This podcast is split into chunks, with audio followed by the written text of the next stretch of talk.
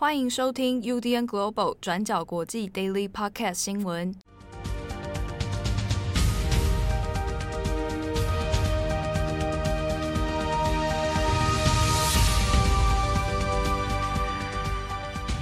Hello，大家好，欢迎收听 UDN Global 转角国际 Daily Podcast 新闻。我是编辑七号，今天是二零二二年二月二十四号，星期四。好，那今天的 Daily Podcast 我们要先来更新一个。乌克兰的情势最新状况哦，乌克兰和俄罗斯的战争现在已经正式开始了。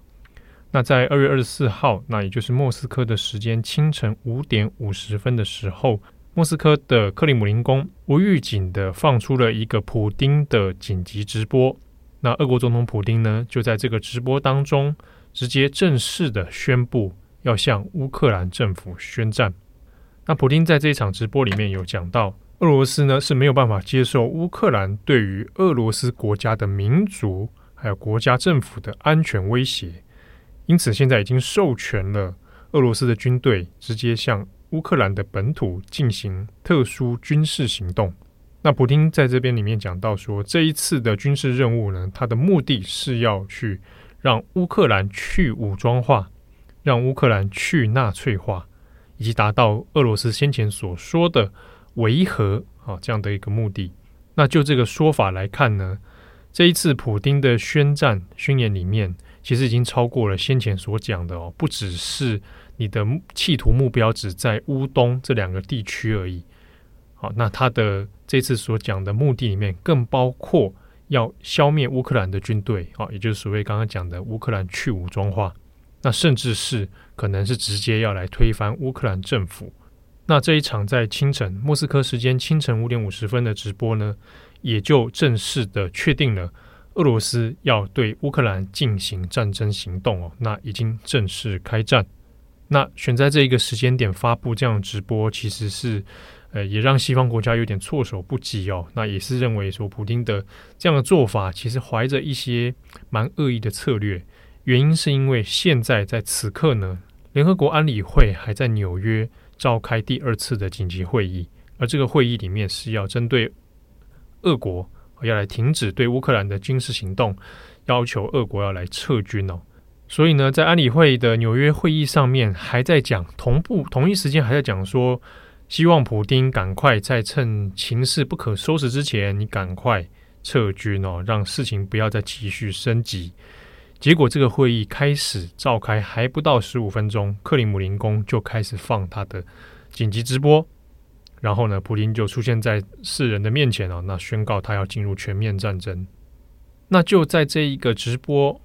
开始，然后普丁也确认了会有开战这样的状况之后呢，其实我们从 BBC 的一些战地特派记者，好，还有一些正在乌东前线的其他记者，那甚至在 Twitter 上面的一些直击画面哦。都陆续开始看到了一些现场直击的一些记录，包括有听到一个爆炸的巨响，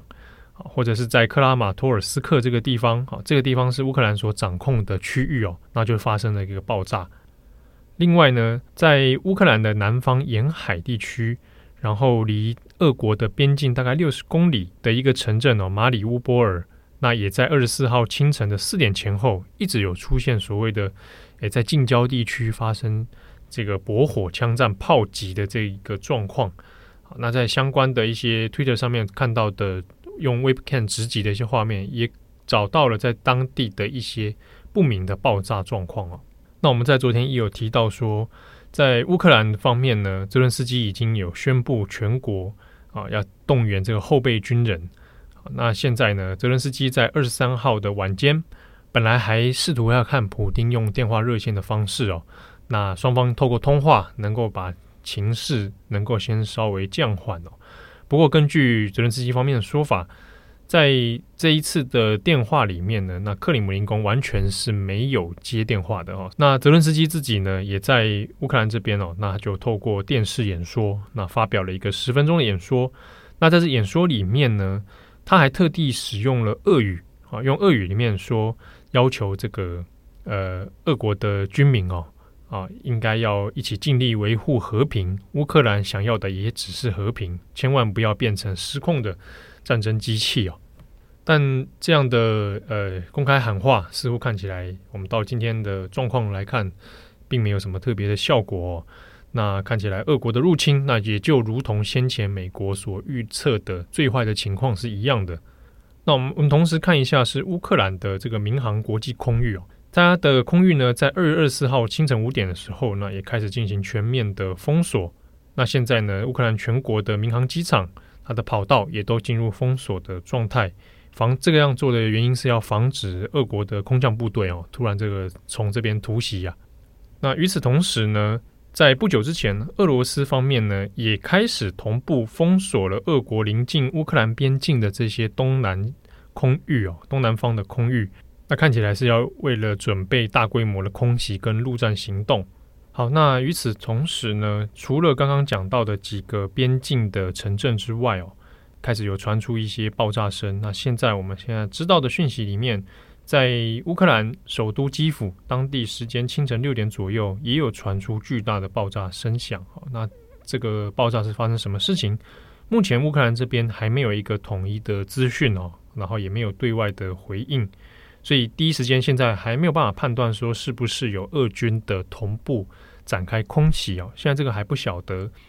好，那相关的文字报道，我们在第一时间已经在转角国际的网站上面首页可以找到我们的文字报道。那现阶段的情势看起来，它会有很多动态性的演变。那后续的状况更新，我们可以留意一下转角国际的网站。那如果在一些资讯上有必要更新补充的部分，我们也会在 Daily Podcast 上面做动态的来更新哦。好，那感谢大家的收听。那也欢迎大家来密切留意转角国际的 Daily Podcast，还有我们的网站相关新闻资讯。我是编辑七号，祝各位有美好的一天。